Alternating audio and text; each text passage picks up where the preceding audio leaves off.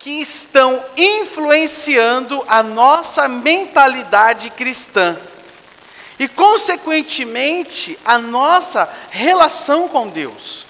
E dentre muitas, né, as muitas faces da cultura contemporânea, eu quero me destacar em duas aqui.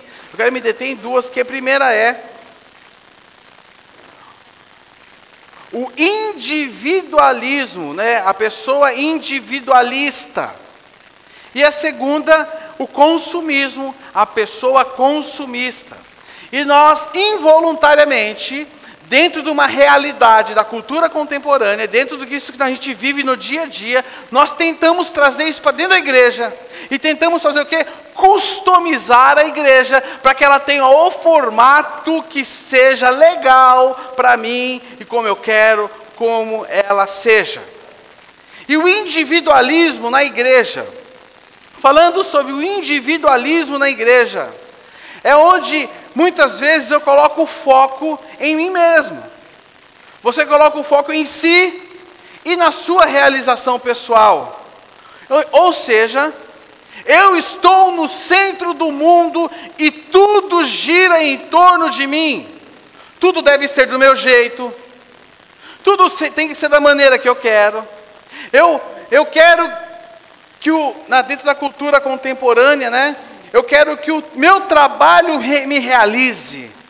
O meu trabalho tem que me realizar. Eu quero um chefe que me satisfaça. E tudo aquilo que eu pedi para ele, ele fala: é aprovado. Por quê? O foco é em mim. O foco está em mim sempre.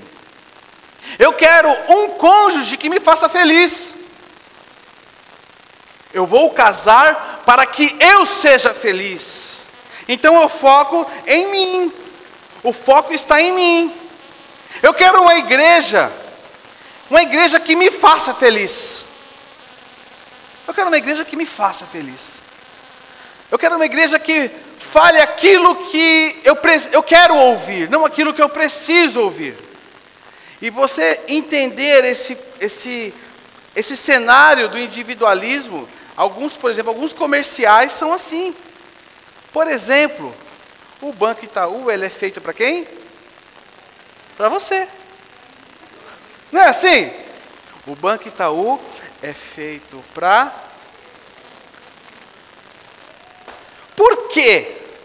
Será que existe alguma coincidência? Se você for ver muitas das coisas que você vê no contexto da mídia, é sempre tentando satisfazer você, uma necessidade sua.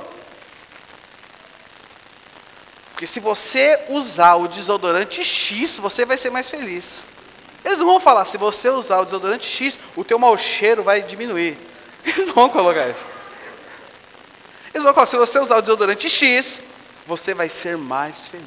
Se você usar o, o shampoo tal, você vai jogar bola igual Cristiano Ronaldo. Não é assim, irmãos? Porque você compra até o shampoo, na esperança de conseguir jogar igual a ele. Só que nem cabelo nasce. Não é verdade, Geraldo? Nem, né, Rafa? Nem cabelo nasce. Mas o foco é você. O foco é você. E dentro desse individualismo, sabe o que acontece? A famosa reivindicação de direitos. Nós reivindicamos de direitos e rejeitamos deveres. Porque eu tenho direito. Eu tenho direito. Eu conversava com uma pessoa esses dias, ela me ligou pedindo um conselho para mim, que ela comprou um celular e ali deu. Comprou um celular errado. Ela comprou um celular errado. E ela falou que queria processar a loja. Eu falei, por quê? Porque eu comprei o celular. Porque me vendeu outra coisa. Não, me vendeu outra coisa. Eu falei, não, você não queria esse, ela queria. Então ela não te vendeu errado. Você que quer, que, você que comprou errado. Ah, mas você acha que eu tenho que processar? Eu falei, não, amigo. Porque, irmãos, tudo hoje em dia são os meus, são os meus direitos. É o meu direito. Não se fala mais hoje sobre responsabilidade. Você vê, você ouve muito sobre os meus direitos, mas você não ouve sobre as minhas responsabilidades.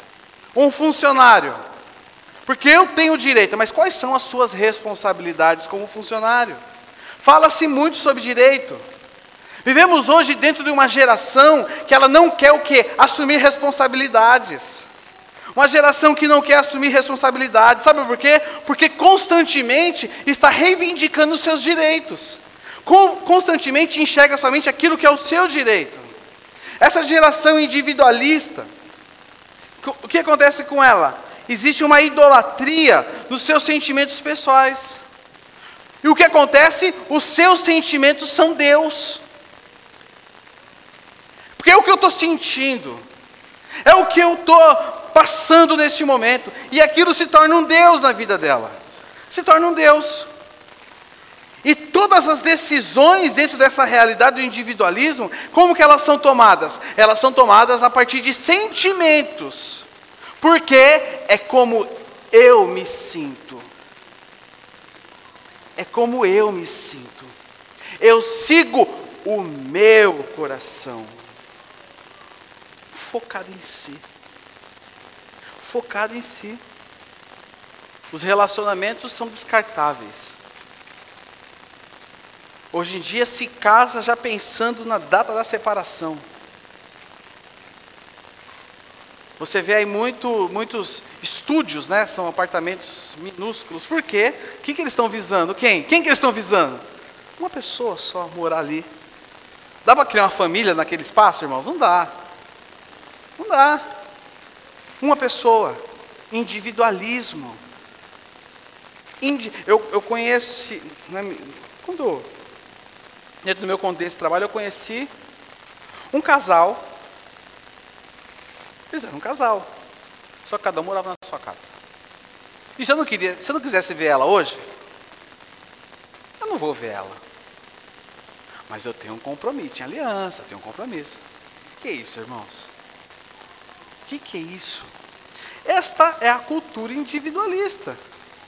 A cultura individualista do, dos dias de hoje é, é muito focado em ter e não no ser, porque é o que eu tenho, é o que eu posso comprar. A identidade da pessoa está firmada naquilo que ela tem, porque eu tenho uma casa na praia, eu tenho uma casa no campo, eu tenho um bom apartamento, eu tenho um bom carro, eu tenho um bom salário, eu tenho isso, eu tenho. Aí a identidade dela fica baseada naquilo que ela tem, não naquilo que ela é. Eu uso a roupa X, eu uso a marca Y, eu... e a identidade fica baseada naquilo que ela tem, e não naquilo que ela é. E isso são problemas, e preste atenção, ameaças da nossa cultura contemporânea. E infelizmente, isso tem influenciado da maneira que nós temos vivido. E muitas vezes inconscientemente. E aí você pega aqui né, a cultura consumista. A cultura consumista. Então, pela minha cultura consumista, eu quero customizar a minha fé. Então, eu não adoto mais o pacote completo da fé. Eu só vou pegar aquilo que me é conveniente. Só aquilo que me é conveniente. Eu seleciono os assuntos que me agradam. Eu vou, não, eu, eu, eu, eu hoje não quero ouvir um, não quero, não quero ir na CG Itaquera porque o pastor está falando desse negócio aí de, né, que da igreja eu queria ouvir algo que me enchesse realmente. Eu queria, sabe, balançar a mão e falar em línguas. Não, hoje eu estou afim de um louvorzão. Então eu vou na igreja Y. Hoje eu estou afim Hoje eu quero um reteté. Hoje eu tô, acordei virado no, no, no, né? Eu quero um negócio mais forte hoje. Eu vou na igreja W. Isso é uma cultura consumista. Eu gosto quando o pastor fala mal de outros pastores, eu, mas eu não gosto quando ele fala mal de mim. Eu gosto quando ele fala mal de mim.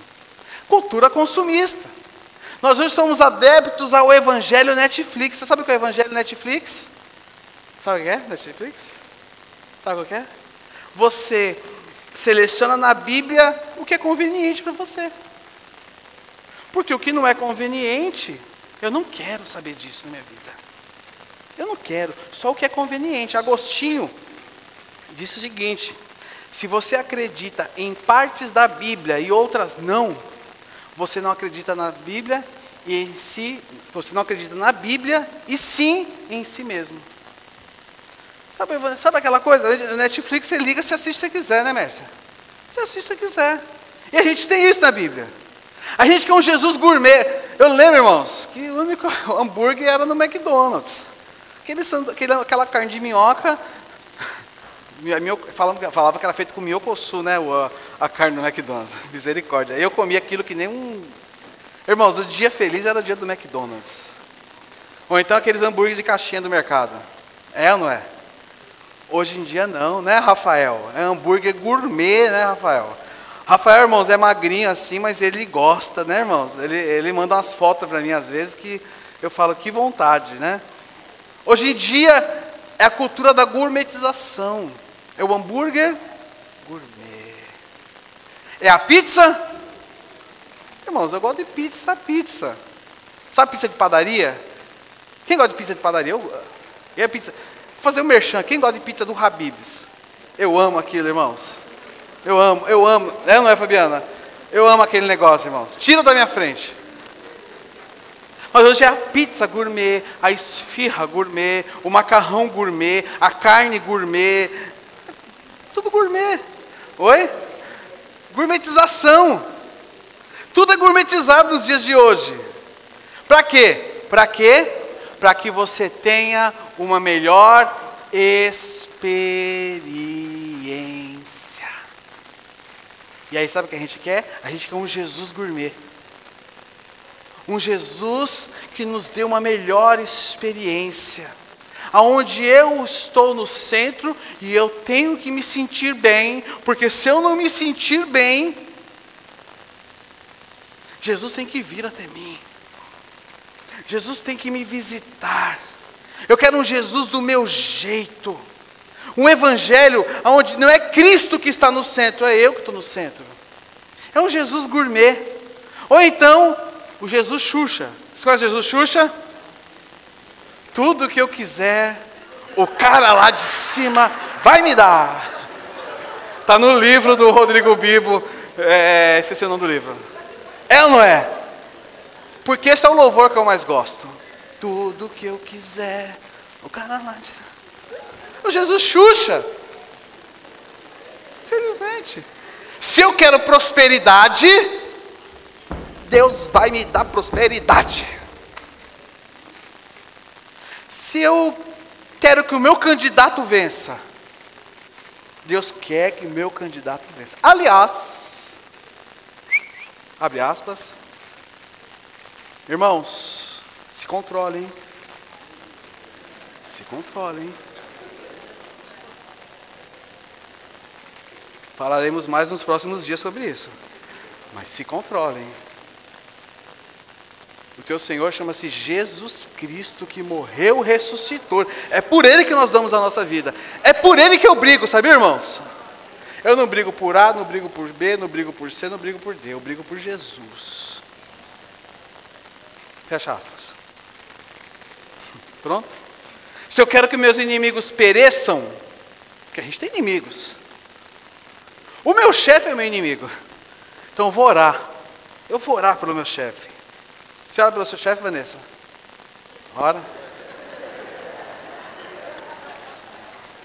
Só para saber, né, irmãos? É nessas horas que a gente pega as, as ratas, né? Mas ora pelo bem dele, né, Vanessa? Que bom. Sabe por quê, irmãos? Porque Deus sempre quer o que eu quero.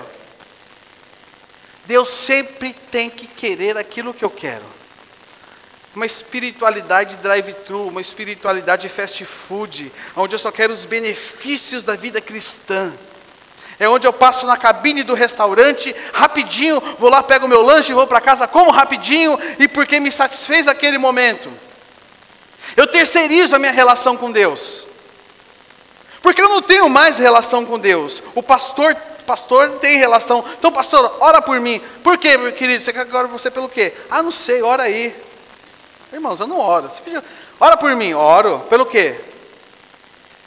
Ah, sei lá. Senhor, abençoe a semana dele. Eu não quero mais relação. Não estou falando que nós não vamos orar, não estou falando isso. Mas nós terceirizamos, a gente não busca mais a Deus. A gente. Eu só vou no culto para receber. Essa é a grande realidade. Eu vou no culto para receber. Evangelho de João, capítulo 6, verso 26. Olha que Jesus fala ali. Se puder colocar para mim, por favor. João 6, 26. Depois você volta nessa mesma imagem para mim, tá? João 6, 26. Eu vou. Acho que vai ser mais rápido aqui.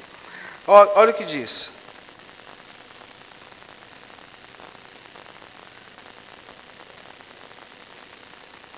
Olha lá.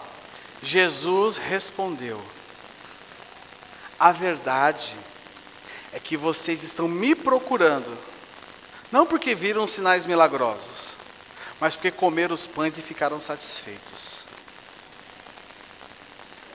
O povo só queria o quê? Brigadeiro e Guaraná, irmãos. Eu quero um Jesus que satisfaça. Eu quero um Jesus que satisfaça todas as minhas vontades. Tem muita igreja lotada, sabe por quê? Porque dá aquilo que o povo gosta, aquilo que o povo quer. Vocês querem prosperidade? Então receba a prosperidade. Irmãos, nós precisamos entender que nós não temos que customizar a igreja e torná-la do jeito que a gente quer que ela seja. Mas nós precisamos romper com a postura, com, com, a, com a postura contemporânea dos dias de hoje e entender que a igreja é a noiva de Jesus Cristo. Que nós fazemos parte, nós somos a igreja de Jesus Cristo e que o Senhor quer abençoar a sua igreja. O Senhor quer usar a sua igreja. Nós temos que tirar essa mentalidade, desconstruir isso que tem sido construído nas nossas mentes. E a leitura de Romanos que nós fizemos, no capítulo 12, eu quero, tem muito mais, mas eu quero extrair aqui com vocês é, três atitudes de como deve se viver um cristão de três atitudes de como deve se viver um cristão nesses dias de hoje. Eu queria começar a leitura, Romanos 12, 1. Romanos 12, 1 começa o seguinte: Portanto, eu já falei semana passada, falei isso na nossa reunião de, de, de liderança nessa semana, portanto. E essa palavra, ela é essencial neste texto. Acho que não está funcionando. Ó, ajuda aí.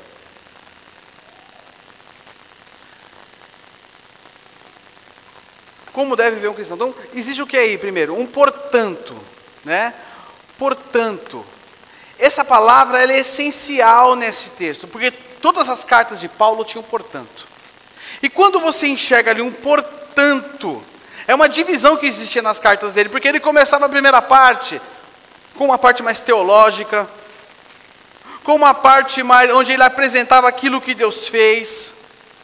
E a segunda parte dele, como aparece o portanto, é sempre dedicada à prática, a como nós temos que viver, como se deve viver um cristão. Então, a Bíblia sempre traz para nós um portanto. Sempre nós vamos deparar com um portanto. Então, meus irmãos, ele coloca aqui portanto tanto. Nos chamando o quê? A uma nova postura. Nos chamando ao quê? A algo novo nas nossas vidas. Nos chamando o quê? A nos entregarmos inteiramente a Ele. E aí continua na leitura. Portanto, irmãos, suplico-lhes que entreguem seu corpo a Deus. Agora presta atenção. Por causa de tudo o que Ele fez por você. Segunda coisa, dentro desse texto, eu destaco gratidão. Qual é a motivação da vida cristã? Receber, ter, tudo o que eu quiser, o cara lá de cima vai me dar? É gratidão. É a gratidão. A motivação da vida cristã é a gratidão. A, a gratidão nos move a responder o amor do Senhor, mas nós respondemos esse amor de maneira agradável, de maneira em que nós expressamos que nós somos gratos a Ele. Paulo dedica 11 capítulos de Romano antes disso que nós lemos, e ali ele fala sobre o que? Que nós estávamos perdidos e afastados de Deus. Fala que nós éramos merecedores da ira, porque nós estávamos mortos em nossos delitos e em nossos pecados. Ele fala que através de Cristo nós fomos justificados. Ele fala que não há mais condenação para aqueles que estão em Cristo. Ele diz também que nada pode nos separar do amor de Deus. Ele diz que nós somos mais do que vitoriosos por meio de quem? Daquele que nos amou.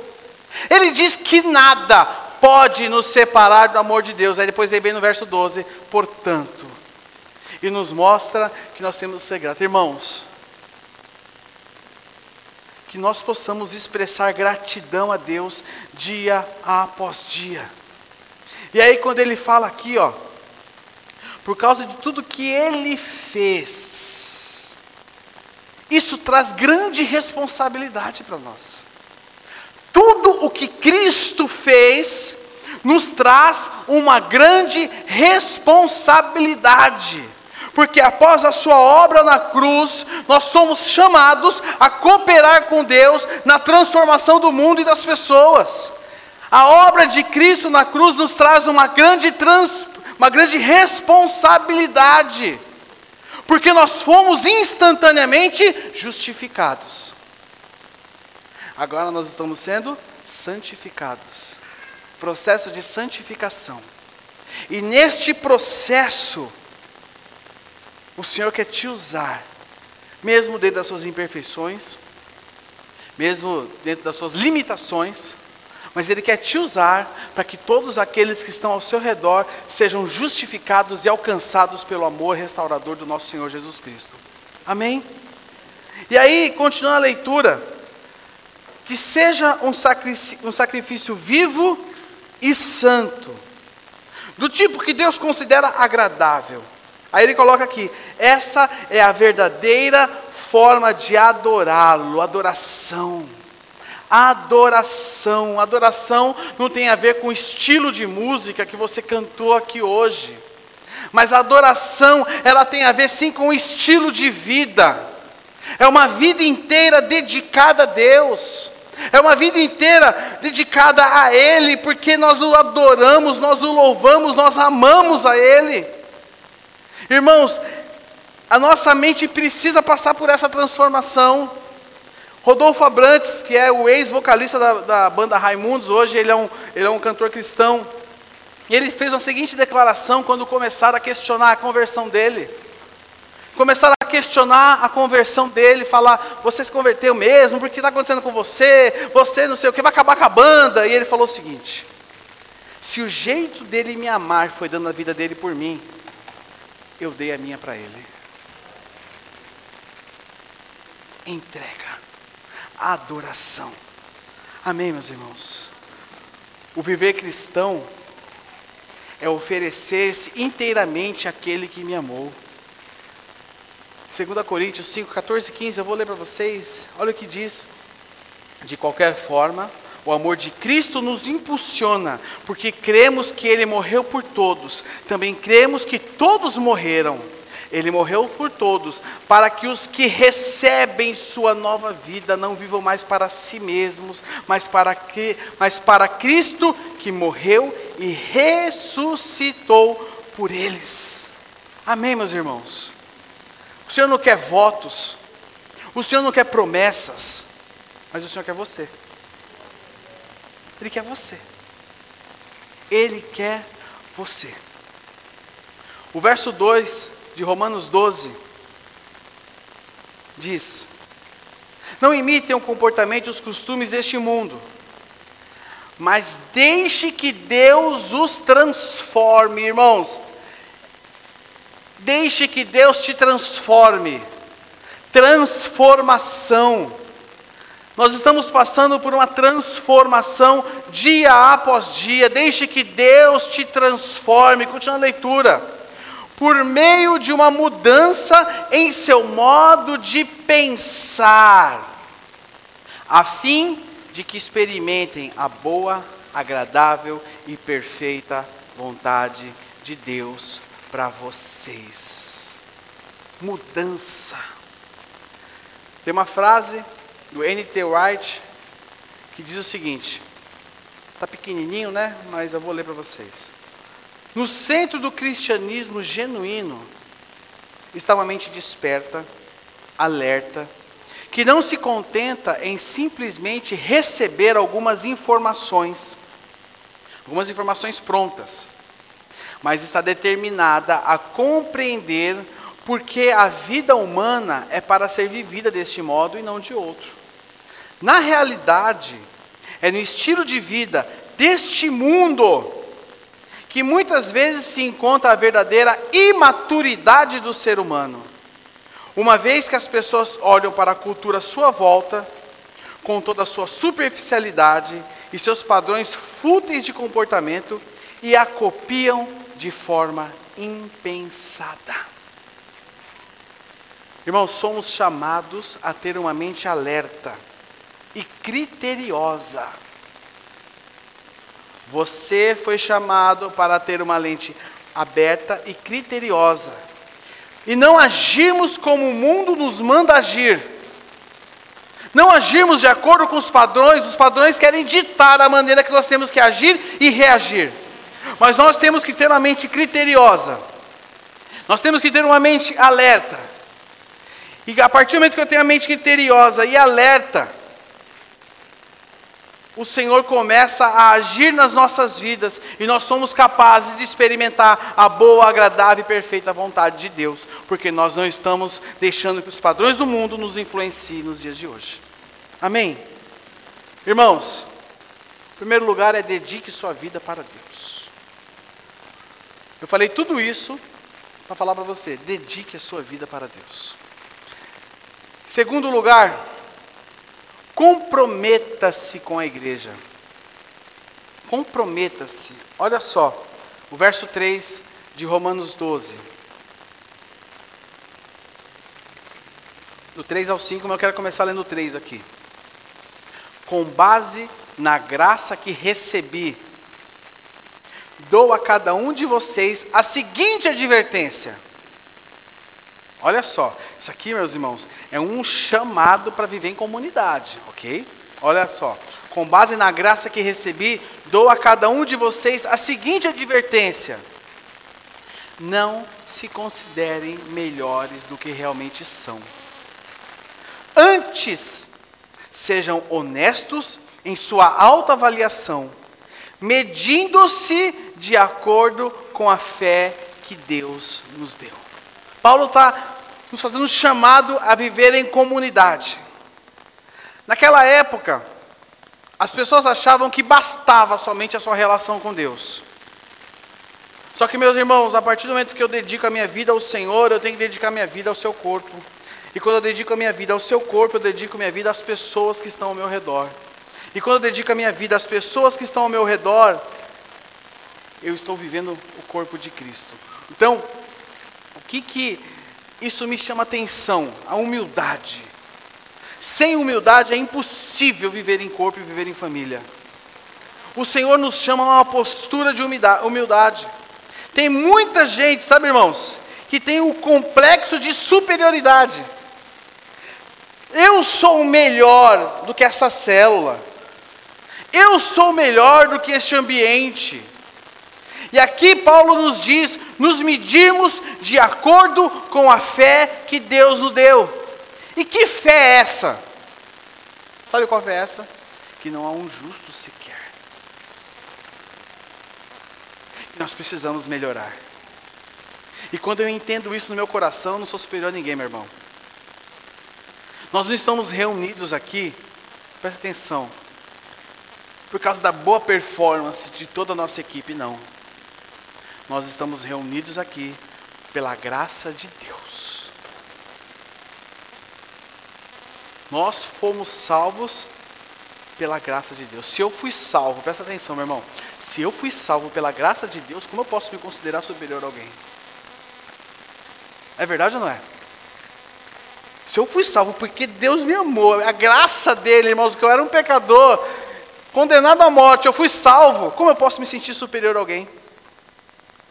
Como eu posso me sentir superior a alguém? O verso 4 diz o seguinte: da mesma forma que o nosso corpo tem vários membros, e cada membro uma função específica. Cada membro uma função o quê? Serviço. Eu sou chamado ao serviço, porque eu tenho uma função específica. Eu tenho parte, eu, eu faço parte do corpo.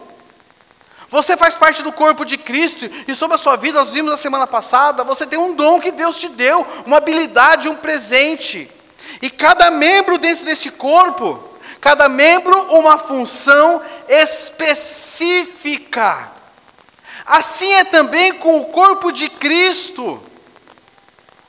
Somos membros diferentes do mesmo corpo. E aí Paulo fala o seguinte: e todos pertencemos uns aos outros. Eu dependo de você. Você depende de quem está do seu lado. Nós dependemos uns dos outros. Irmãos, não dá para caminhar sozinho.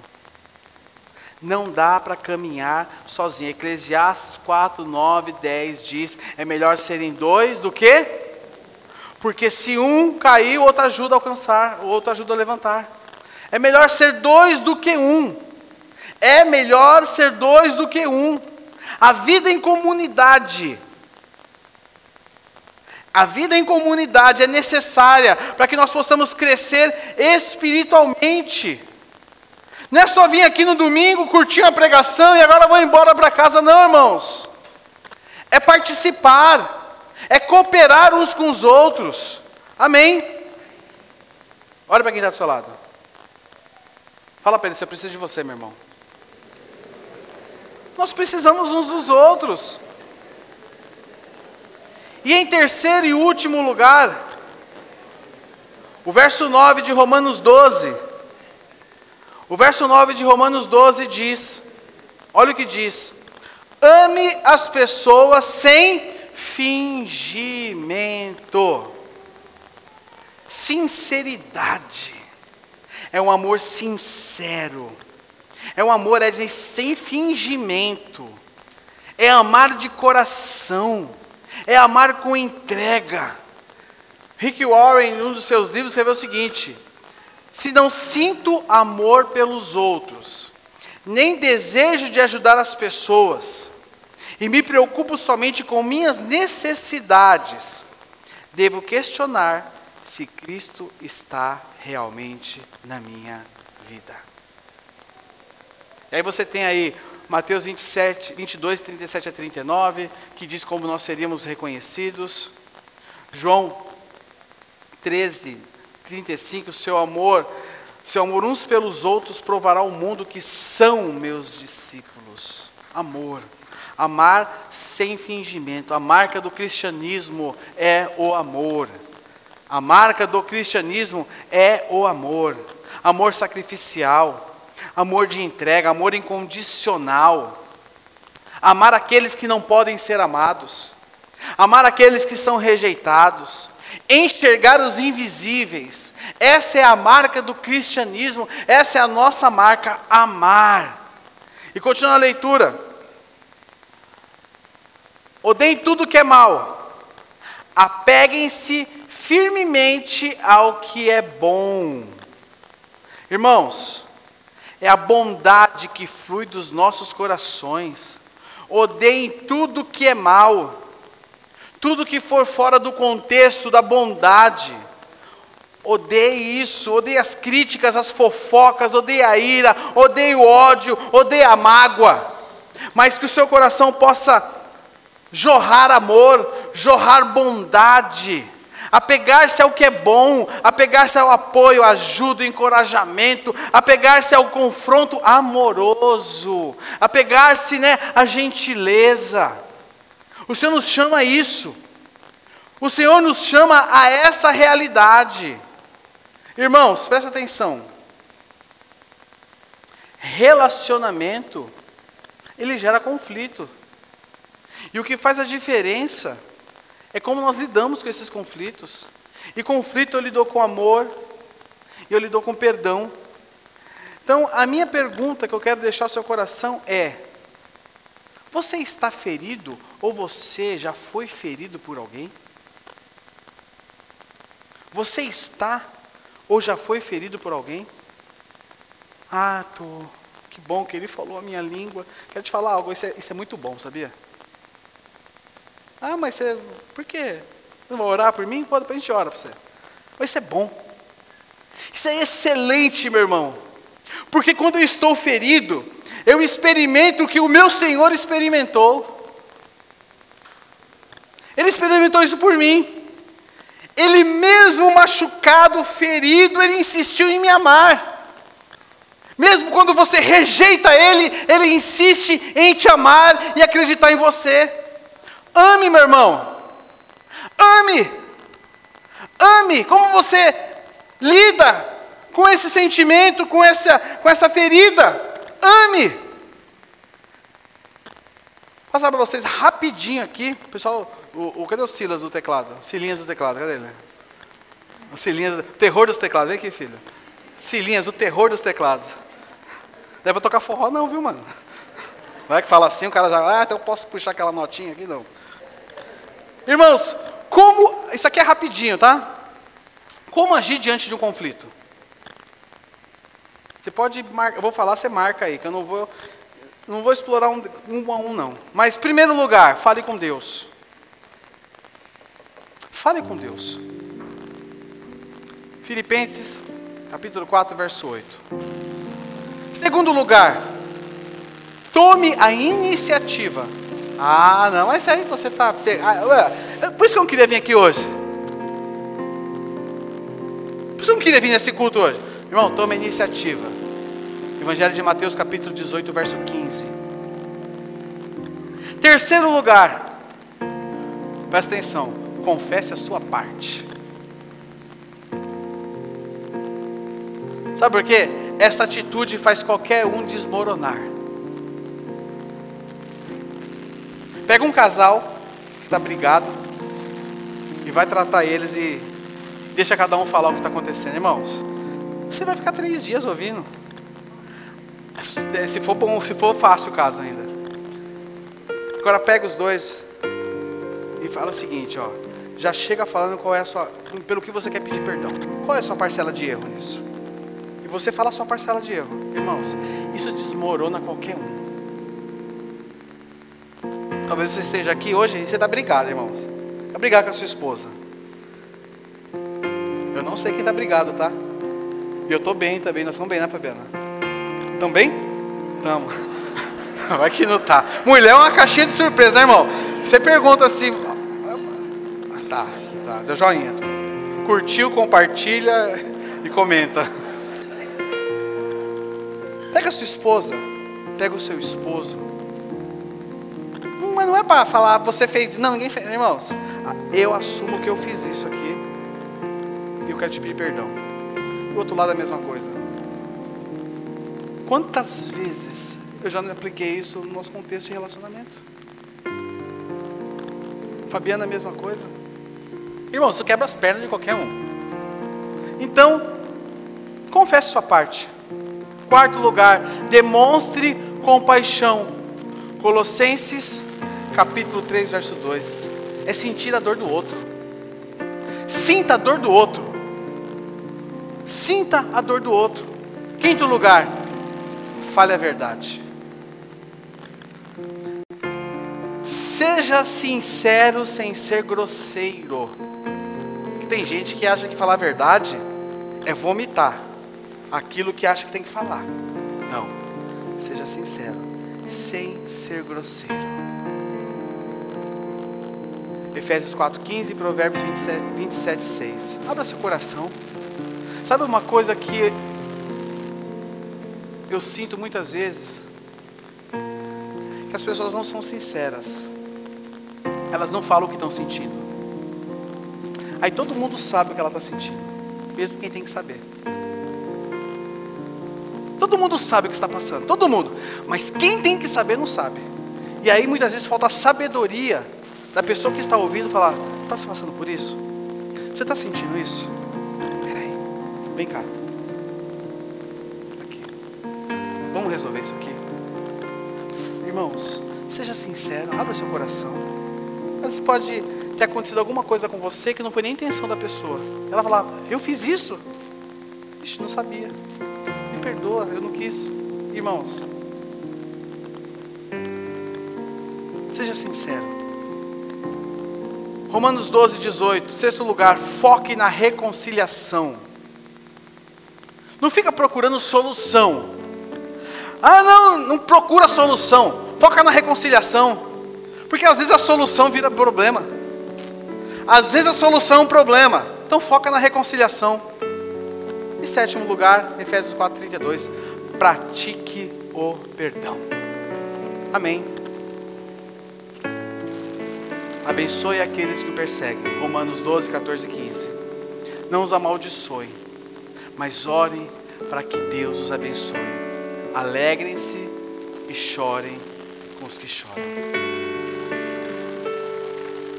Eu quero deixar três perguntas para você aqui. Quero deixar três perguntas.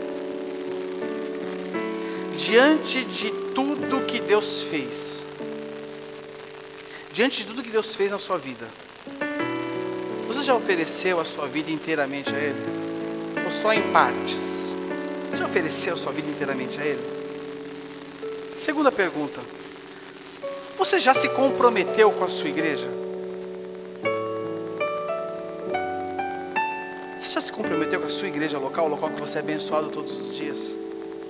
Porque assim você pode crescer, assim você pode servir. Em terceiro lugar, Existe algum conflito não resolvido na sua vida? Existe algum conflito não resolvido na sua vida? Você precisa ser sincero com alguém, você precisa falar algo para alguém. Você procurou perdoar?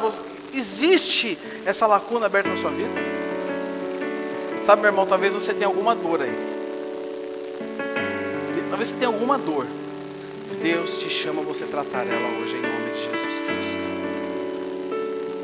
Saiba que alguém pode já ter sido machucado por você. Sabia disso? Alguém pode já ter sido machucado por você. Os relacionamentos, eles são uma bênção. Mas debaixo, debaixo, guiado, conduzido pelo amor de Cristo. Eu quero convidar que você fique de pé no seu lugar comigo.